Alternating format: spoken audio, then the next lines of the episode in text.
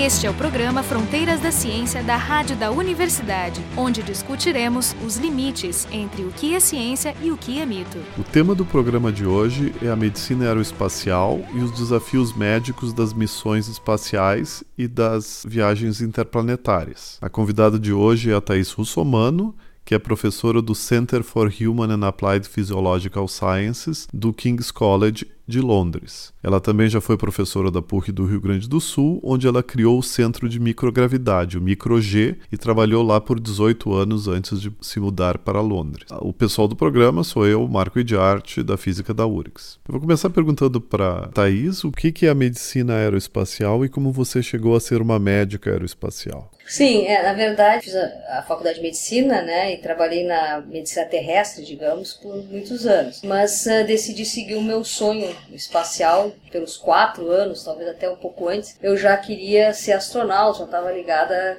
com a questão espacial. Mas acabei fazendo medicina, estudando medicina, sempre também gostei, dentro, digamos, dentro das profissões comuns, né? Não, astro...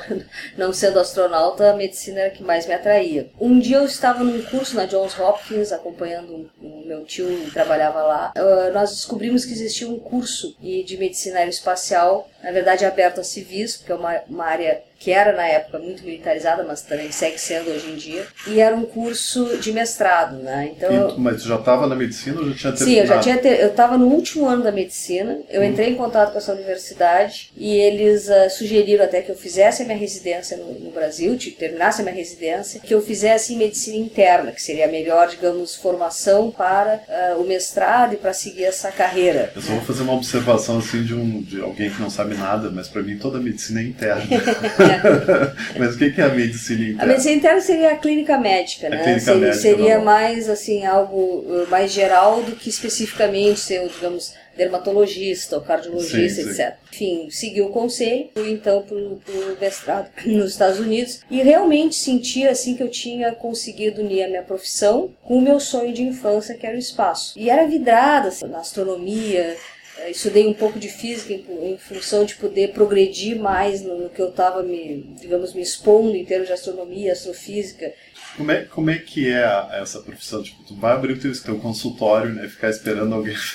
é, na verdade, quando se fala em medicina aeroespacial, fisiologia aeroespacial, se fala mais, se refere à fisiologia do voo. Né? Então, voo de companhias aéreas comerciais, voos de aviões de pequeno porte, de aviação agrícola, acrobacia, planadores, uh, balões, né, que voa na atmosfera, uh, que é mais comum, obviamente. Ah, São... mas seria o estudo do, dos efeitos do voo, do voo na fisiologia é, humana. No ambiente aeroespacial, né, na fisiologia humana, se avião de pequeno porte, então tu tens também que considerar a questão, por exemplo, da desorientação espacial, visões visuais, tem vários aspectos da medicina aeroespacial. Depois desse, dessa formação que contemplou tanto a medicina espacial quanto a fisiologia espacial nos Estados Unidos, eu vim para a Inglaterra e fiz a, o doutorado aqui no King's, o PhD em fisiologia espacial, voltado para a área pulmonar durante uma simulação de microgravidade. E aí sim eu entrei no que realmente me atrai mais né, dessa área, que é a fisiologia uh, espacial espacial do, ser humano das missões tripuladas Exato. fora da Terra. É, na órbita terrestre, uma, ou ir da Lua, um dia talvez aí da Marte. Como viver no ambiente espacial, como se adaptar ao ambiente espacial e como uh, se desenvolver formas de contrapor os efeitos negativos da microgravidade, ou da hipogravidade, ou da radiação Isso do ser humano. Perguntar. A medicina, essa aeroespacial, é muito diferente da medicina normal devido a essas condições muito especiais. Né? É, a medicina espacial, a fisiologia espacial é quando tu pegas o ser humano e tiras desse ambiente que nós estamos acostumados aqui, né? E colocamos esse indivíduo num ambiente que é considerado um ambiente hostil, né? hostil à nossa fisiologia. Existem ambientes hostis, digamos, aqui na Terra. Né? Se a gente vai para um deserto, para o Ártico, Antártica, fundo do mar, o Everest. subiu o Everest, o fundo do mar, né? até um calorão como está acometendo a Europa agora, essa heat wave, né? e uhum. até isso né, tem enchido as emergências aqui de Londres com pessoas com problemas de saúde em função disso. Então o ser humano tem, digamos, uma faixa né, onde ele transita em termos do, da, da, exposição ambiental, de temperatura, de pressão, de, oxigênio, de oferta de oxigênio, de é, proteção da radiação, raios solares, mas tem vários ambientes não favoráveis na própria Terra. Mas quando a gente vai para o espaço, ele se torna totalmente desfavorável. Só para tentar entender melhor, por exemplo, numa, na, na estação espacial, que as pessoas ficam alguns meses às vezes ali, né? Ah, qual é o tipo de problema mais comum? O que, que tem que se prestar atenção? É, a estação espacial são inúmeros os problemas. Porque hoje em dia houve uma grande evolução né, tecnológica. As naves espaciais e a Estação Espacial Internacional, ela consegue mimetizar muito a Terra. Então a pressão atmosférica é igual ao nível do mar. É exatamente igual. igual 760 milímetros de mercúrio. Tem uma oferta de oxigênio, um percentual de 20% e 80% de nitrogênio. Atmosfera. Beleza. beleza. Temos uh, uma, um controle da temperatura, que é até melhor que, que normalmente a gente tem no globo terrestre, entre 21, 24, 25 graus. Então tem uma temperatura agradável. O CO2, o gás carbônico, ele não é tão bem controlado quanto outras coisas, porque, obviamente, com 5, 6 pessoas ali exercitando, vivendo respirando, se mexendo, existe uma contaminação do ar e, obviamente, não consegue abrir uma janela para ventilar o, a nave espacial ou a estação espacial. Então, o CO2 ainda, digamos, precisa ter um certo cuidado maior. Não tem uma máquina mágica que, é, que captura o CO2. É, existem, existem maneiras de capturar esse CO2, mas ele não consegue ser tão perfeito no sentido de deixar a concentração dele como na atmosfera, que é basicamente nula. Né? Mas nós não conseguimos ainda uh, adicionar às naves espaciais, estações espaciais, a gravidade. E nem mesmo proteger contra a radiação. Essa é mais difícil. Mais a, difícil. A, obviamente, no visto de 2001, né? Ficar rotando. Aquilo nunca foi pensado. Não, pensado foi, mas eu não, eu não, sou engenheira, mas os engenheiros dizem que é muito difícil manter a estabilidade da, da espaçonave, de uma estação espacial que tivesse esse tipo de rotação. Né? Então talvez a tecnologia tenha que evoluir mais para poder, digamos, adicionar também dentro da nave espacial, dentro de uma missão espacial, a gravidade. Mas ainda ficamos com a radiação é, e eu parece... adiciono um outro fator aí, que é o, o fator psicoemocional, né? porque é uma coisa que também é de difícil controle, assim muito dificilmente aqui na Terra a gente consegue realmente criar simulações apropriadas para se estudar as alterações psíquicas, emocionais ou até sociais, assim, que se cria naquela pequena sociedade ali dentro Claro, porque a única coisa que eu consigo imaginar é se, se tu mentir para as pessoas que elas estão fora, porque se ela sabe que ela está dentro da Terra e que é só é. ela bater, ela vai poder sair, porque uma coisa é o isolamento que tu sabe que ele é permanente. Existem locais que simulam melhor por exemplo, uma base na Antártica. Né? Assim, tu, normalmente está isolado até pelo transporte, né? vai Exato. demorar para tu sair de lá. Então não é, claro, uma missão espacial, não é uma distância, uma dificuldade como se estar em órbita, mas ao mesmo tempo é, uma, é um isolamento. Né? E tens hipotermia ali, importante, uh, tens um isolamento uh, da tua família. O isolamento não é só físico, ele também é emocional. Tem outras situações como submarinos, né, onde já teve mais de um evento em que, enfim, houve um problema com o submarino, não lembro detalhes, mas e eles ficaram presos e acabaram morrendo. Tem as cavernas, né, onde uh, tiveram dois acidentes né, mais recentes, um em 2010 no Chile, que deixou 33 uh, homens presos numa mina, né, que houve uma explosão, fechou a saída, eles tiveram que criar um, um túnel para retirar as pessoas de lá. Ah, me lembro disso. Em 2010, jornais, isso, sim, simula esses aspectos emocionais ah, da, do isolamento, da falta, da dificuldade de comunicação e de um certo perigo, né? É, claro, é, claro. mais perigoso tu, criares um ambiente assim artificial, né, inflável, que todo container. Mundo tá, tá todo mundo te olhando e te, control, e te cuidando, né? Teve agora recentemente o um acidente com os meninos os na meninos. Tailândia. Ali foi uma situação real, assim, para eles, para os pais. E uma das coisas que eu achei interessante, assim, tanto na situação do Chile quanto da Tailândia, é que eles estabeleceram uma via de comunicação. E essa via de comunicação, que claro era para a comunicação, ela serviu como uma ferramenta em telesaúde, onde na verdade eles tiveram um suporte emocional exatamente por poder se comunicar com os pais. Queria voltar à microgravidade. Estava falando que essas estações espaciais elas estão muito avançadas em, em relação ao, ao, começo lá da era espacial e que a gravidade e as radiações ainda são as coisas que são difíceis de controlar. Quais são os efeitos da gravidade? Eu queria saber assim do ponto de vista é. médico, assim, o que, que a gravidade vai fazer? A gente fez um programa há pouco sobre os, a separação daqueles gêmeos. Um gêmeo ficou um ano Sim. na estação espacial e voltou. Eu me lembro que eu li em algum lugar que ele reclamava de muitas dores, que tinha uma distribuição diferente dos líquidos no corpo quando ele estava no espaço e que quando ele voltou para a Terra isso resultou uma série de problemas para ele. Pernas inchadas, eu não me lembro direito. Quais são os problemas que a microgravidade causa na fisiologia? Assim? Na verdade, toda a nossa anatomia, a nossa fisiologia é moldada pela gravidade terrestre. Por exemplo, não interessa quem for, uma criança ou um adulto, uma pessoa mais idosa, uma pessoa mais preparada ou menos preparada fisicamente, as pernas são mais fortes que os braços, porque as pernas contrapõem a gravidade a não ser em situações específicas, como uma pessoa que tem alguma deficiência física, né, paraplégica, por exemplo, então, que os braços acabam se tornando, digamos, mais fortes que as pernas, em termos de osso e músculo. Mas uh, se tu tiras esse molde do ser humano, todos os sistemas corporais, desde a célula até os sistemas mais complexos como o cérebro, buscam uma forma de se adaptar. Uh, realmente existe uma redistribuição de sangue e líquidos corporais da parte inferior para a parte superior do corpo. No momento que tu é inserido na microgravidade, isso começa a acontecer. Isso gera uma série de alterações na pressão sanguínea, na pressão intraocular, na pressão intracraniana. Isso, obviamente, também afeta uh, os pulmões. Isso afeta osso e músculo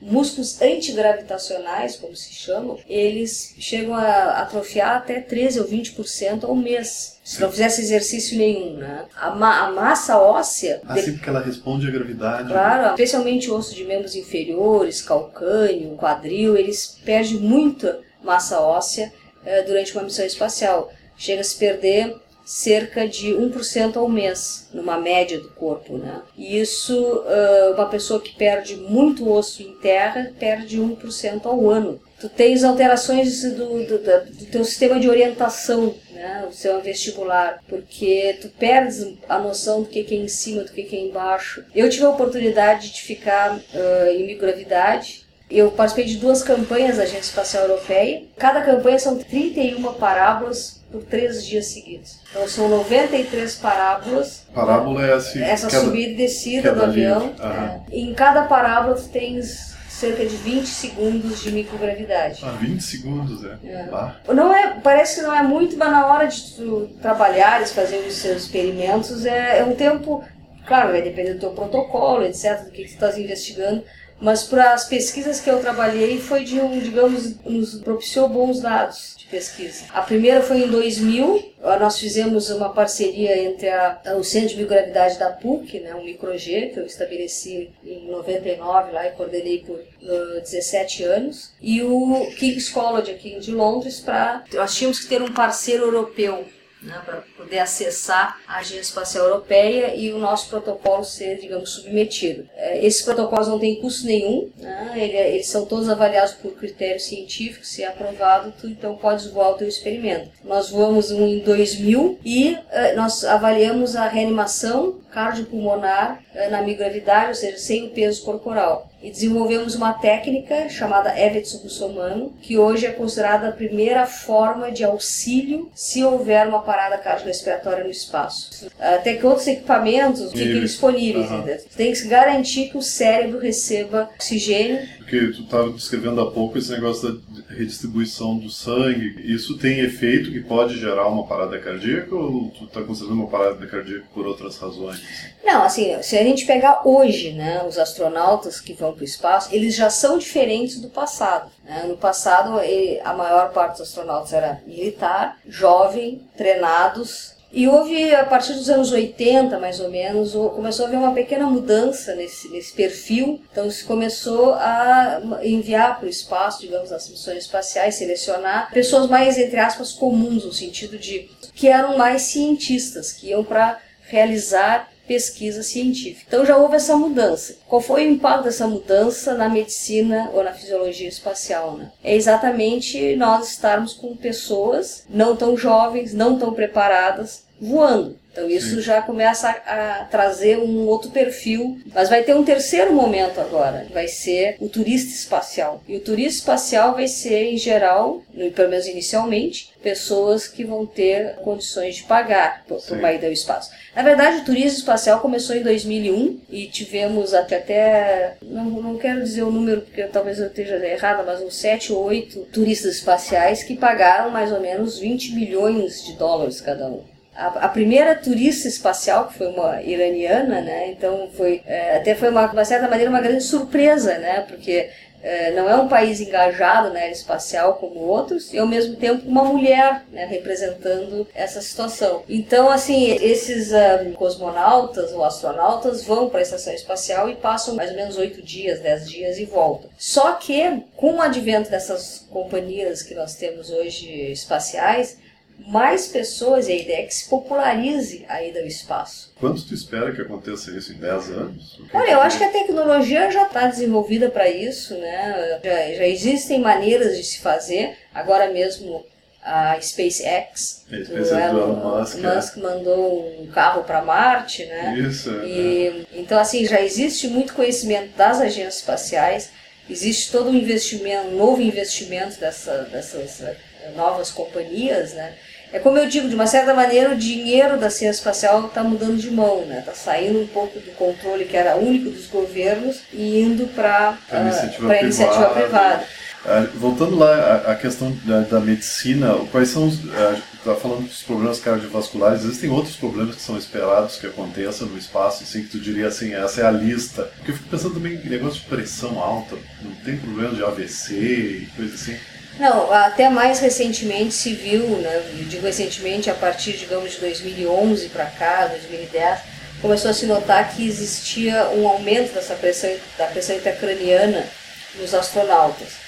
Então, claro que isso hoje é uma grande preocupação. Mas, assim, além dessas coisas que nós discutimos, como alteração da, da distribuição de sangue, afetando o coração, a fisiologia pulmonar por conseguinte, a questão ósseo-muscular e a desorientação pela alteração do sistema vestibular, existem outras coisas também que são de difícil, quase impossível controle, que na, na órbita terrestre, eh, a mais ou menos 400 km de altitude, a 27 mil km por hora, a cada 90 minutos se completa uma, uma volta, né, uma órbita ao redor da Terra, o que leva a 16 pôr do Sol e 16 nascer do Sol em 24 horas. E isso certamente afeta o relógio biológico da pessoa. Né? Então existem esses aspectos também uh, que é de difícil controle. Eu digo porque tem que orbitar a Terra a essa velocidade. Sim, mas um astronauta né, na, na estação espacial ele dorme 8 horas, ele tenta dormir 8 horas por dia. É, eles dormem menos e eles comem menos do que eles deveriam, né? Uh, parece que existe uma diminuição da, da fome, assim, do apetite né, no espaço. Em questão do, do sono, não se sabe se é bem relacionado à microgravidade em si ou se é pelas condições do habitat. Né? É um habitat barulhento, é que nem um avião, né? Tu tem aquele ruído de fundo, tu tem outros barulhos de coisas funcionando dentro da, dentro da estação espacial. Tem sempre luz e a privacidade também não é algo fácil de se atingir, né? Além disso, tanto fácil dormir em pé ou deitado, mas psicologicamente talvez tenha um certo impacto tu ires dormir dentro de um saco de dormir em pé. Até teve uma situação curiosa que os astronautas queriam que tivesse um apoio na cabeça, né? Alguns deles tinham dificuldade de dormir sem um apoio, porque na verdade eh, quando estás em pé, né, assim na posição, eh, ou mesmo deitado no chão, a tua cabeça ela tende a ir para frente na microgravidade, porque não tem peso. Então tu não tocas em nada atrás. E desde que a gente nasce, desde bebê, tem sempre um apoio na cabeça quando tu estás dormindo. Uhum. Quando tu te sente acolhido com aquela sensação daquele travesseiro, etc. Então a, a, teve uma situação em que foi criado uma faixa, né? colocar passar pela frente da, da testa né? do indivíduo e pra puxar um pouquinho para trás. Ah, sim. E isso dá aquela sensação de conforto ao ter um apoio. Às vezes são umas pequenas coisas que tem que pensar, porque uma das coisas que quando eu estava te perguntando antes, tem em princípio um consultório onde vem pessoas né, se consultar contigo, mas ao mesmo tempo, o, o, talvez uma das, das missões importantes do médico aeroespacial é fazer o desenho de como vai ser esse ambiente onde os seres humanos vão viver quando, quando no espaço, né? Porque Trabalhar com os engenheiros, etc. Para pensar como é, como é o jeito melhor, né? É, até falando essa questão de consultório, né? Assim, o teu astronauta como teu cliente, né? Teu paciente. Existe esse consultório. Né? Nas agências espaciais existem as clínicas onde o astronauta é acompanhado durante o seu processo de seleção, no treinamento e, a posteriori, estudos longitudinais o que, que pode ter, digamos, ainda, eh, o que o asfalto ainda pode ser afetado ao longo da vida pela exposição à radiação, pela biogravidade. Eu, como até como brasileira, né,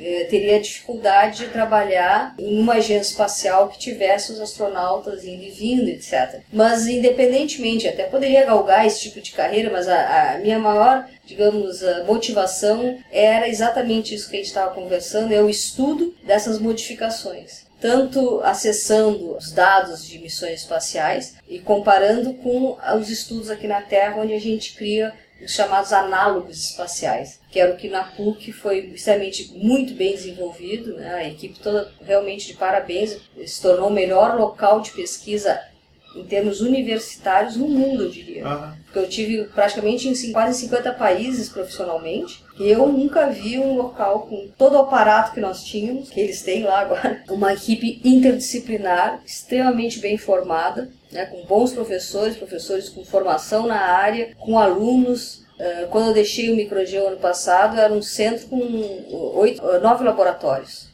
falou os análogos, mas obviamente você não consegue reproduzir as condições, né? Assim, não se consegue reproduzir todas as condições de uma vez só. Mas, por exemplo, se tu pegas uma pessoa e deitas ela e inclinas a cabeça abaixo do nível dos pés, tu usas a gravidade para promover esse deslocamento ah, do sangue e dos fluidos para a parte superior do corpo. E aí tu pode estudar pressão intraocular, pressão intracraniana, coração, pulmões. Né? Não é igual nunca será. É, existem limitações. Né? Todos, todas as agências espaciais têm locais onde tu usa o chamado bed rest, que é só colocar a pessoa na posição deitada, ou inclinar um pouco, né, com a cabeça abaixo do nível dos pés. Eu digo um pouco porque o número mágico é 6 graus. Ah, é? Tanto uso 6 graus, mas tem estudos com um pouco mais, menos 10. E estudas então essas adaptações. Tu pode simplesmente mobilizar uma perna e comparar a diferença de uma perna imobilizada em termos de osso e músculo com a perna não imobilizada. Ou imobilizar pessoas e não imobilizar outras e comparar as respostas né, de perda óssea, perda muscular, desenvolver equipamentos que tu possa exercitar no espaço para tentar contrapor esses efeitos. Mas tu usa sujeitos, tu usa pessoas. Tu usa pessoas. Tu usa pessoas, mas essas pessoas têm que ficar, para esse negócio da imobilização da perna, ficar o quê? Uma semana? Depende, assim, ó, dentro de uma universidade, nós estamos eh, muito mais limitados pelo tempo de uma pesquisa, porque, em geral, no laboratório, tu não vai deixar as pessoas dormindo ali. Então, tu tem horas de pesquisa, de minutos a horas, eu diria. Já dentro de uma agência espacial, e aí, se tu queres, como professor universitário, participar disso, tu pode fazer uma colaboração e, e então participar como pesquisador de, uma, de um estudo numa agência espacial. Tu tens pesquisas que podem até 200 dias de simulação de, de microgravidade, porque eles têm o, o, de toda uma infraestrutura. Sujeito, a pessoa não é nenhuma pessoa normal, já é um já é um candidato a já, astronauta. É, em geral tu uh, tem até uma estabilidade emocional, psicológica, tu imagina tu ficar 90 dias deitado, até para tomar banho, né, tem que ter uma pessoa que te busque com uma maca, leve numa banheira, te põe, ah, tu não fica em pé ou sentado nunca. Nem alguns minutos. Nem alguns minutos. Outra coisa que eu ia te perguntar que me passou na cabeça agora, um, um astronauta que faz uma missão dessas normais, vai, na, vai no ônibus espacial até a estação espacial volta, ele é medicado? Existe uma medicação estándar que se dá, tipo, controle de pressão, ele vai não, com, ele, tudo, ele... com a sua própria biologia lá. Não, nesse, nesse caso não. Ele, quando ele chega na microgravidade, se ele, porque uma das primeiras coisas que acontece é essa desorientação espacial, em que a pessoa fica muito nauseada e vomita muito. Hum. E isso afeta a performance, afeta. Todo né? mundo fica assim. 70% dos astronautas ficam assim.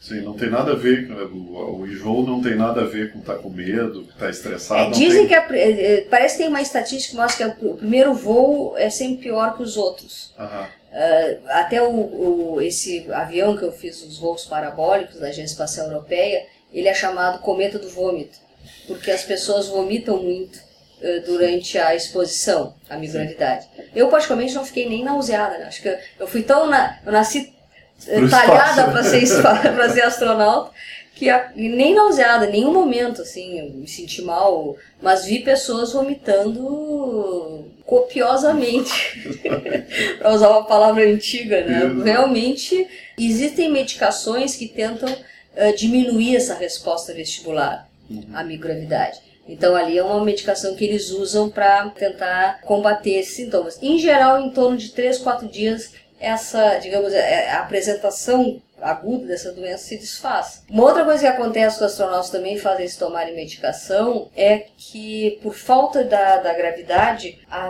a tua coluna ela alonga. Então, a coluna na verdade tem os ossos que são estruturas sólidas, mas tem vários, vários tecidos moles na volta da coluna. E isso permite que haja um pequeno aumento. Pequeno aumento não, né? Chega tem casos de 6 a 8 centímetros. E isso é, claro, é meio rápido, né? Porque entra em microgravidade e aí tu começa a ter, digamos, extensão da partes moles da, ao redor da coluna e isso te dá dor lombar. Então, uh, tratamento para analgésico, né? Eles acabam tomando.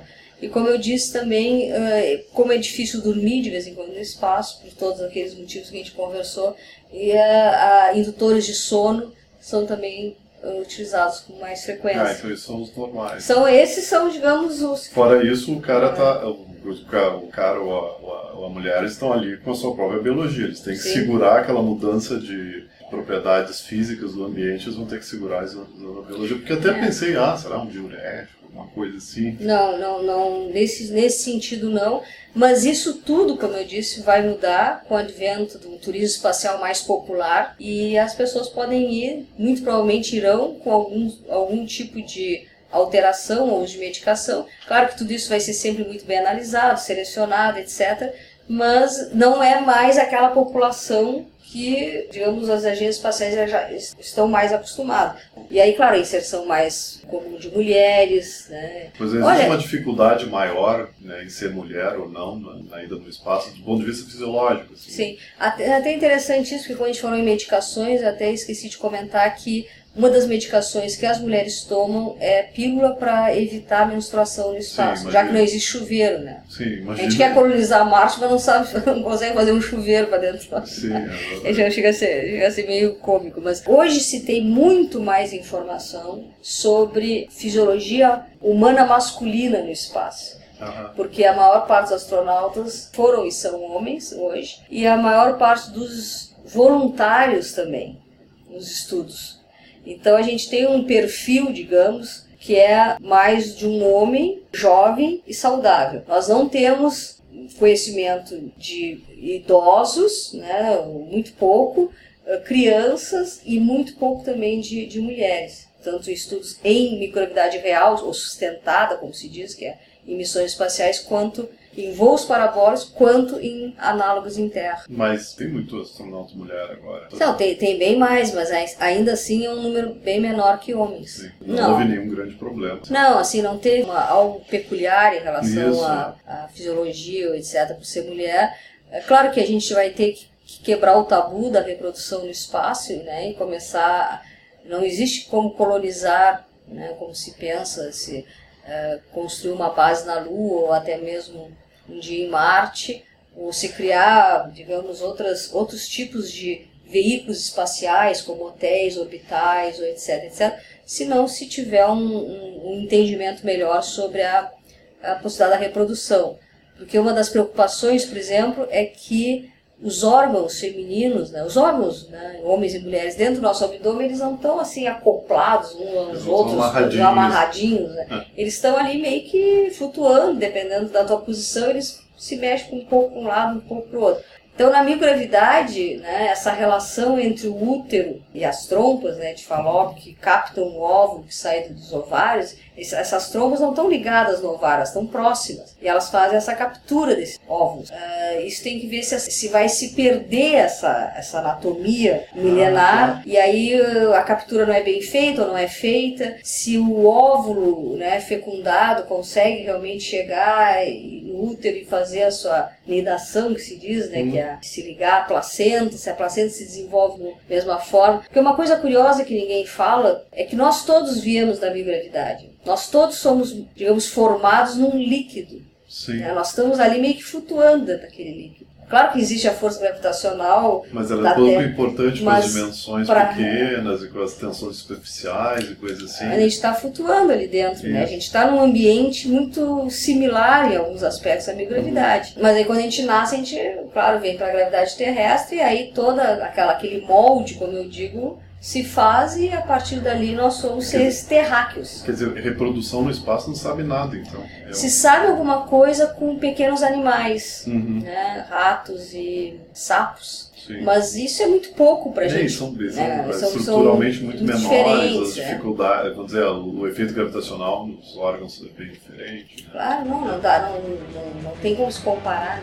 No programa de hoje discutimos a medicina aeroespacial e a convidada do programa foi a professora Thais Russomano, do Center for Human and Applied Physiological Sciences do, King's College em Londres. E entrevistando ela, eu, Marco de Arte, da Física da URGS. O programa Fronteiras da Ciência é um projeto do Instituto de Física da URGS.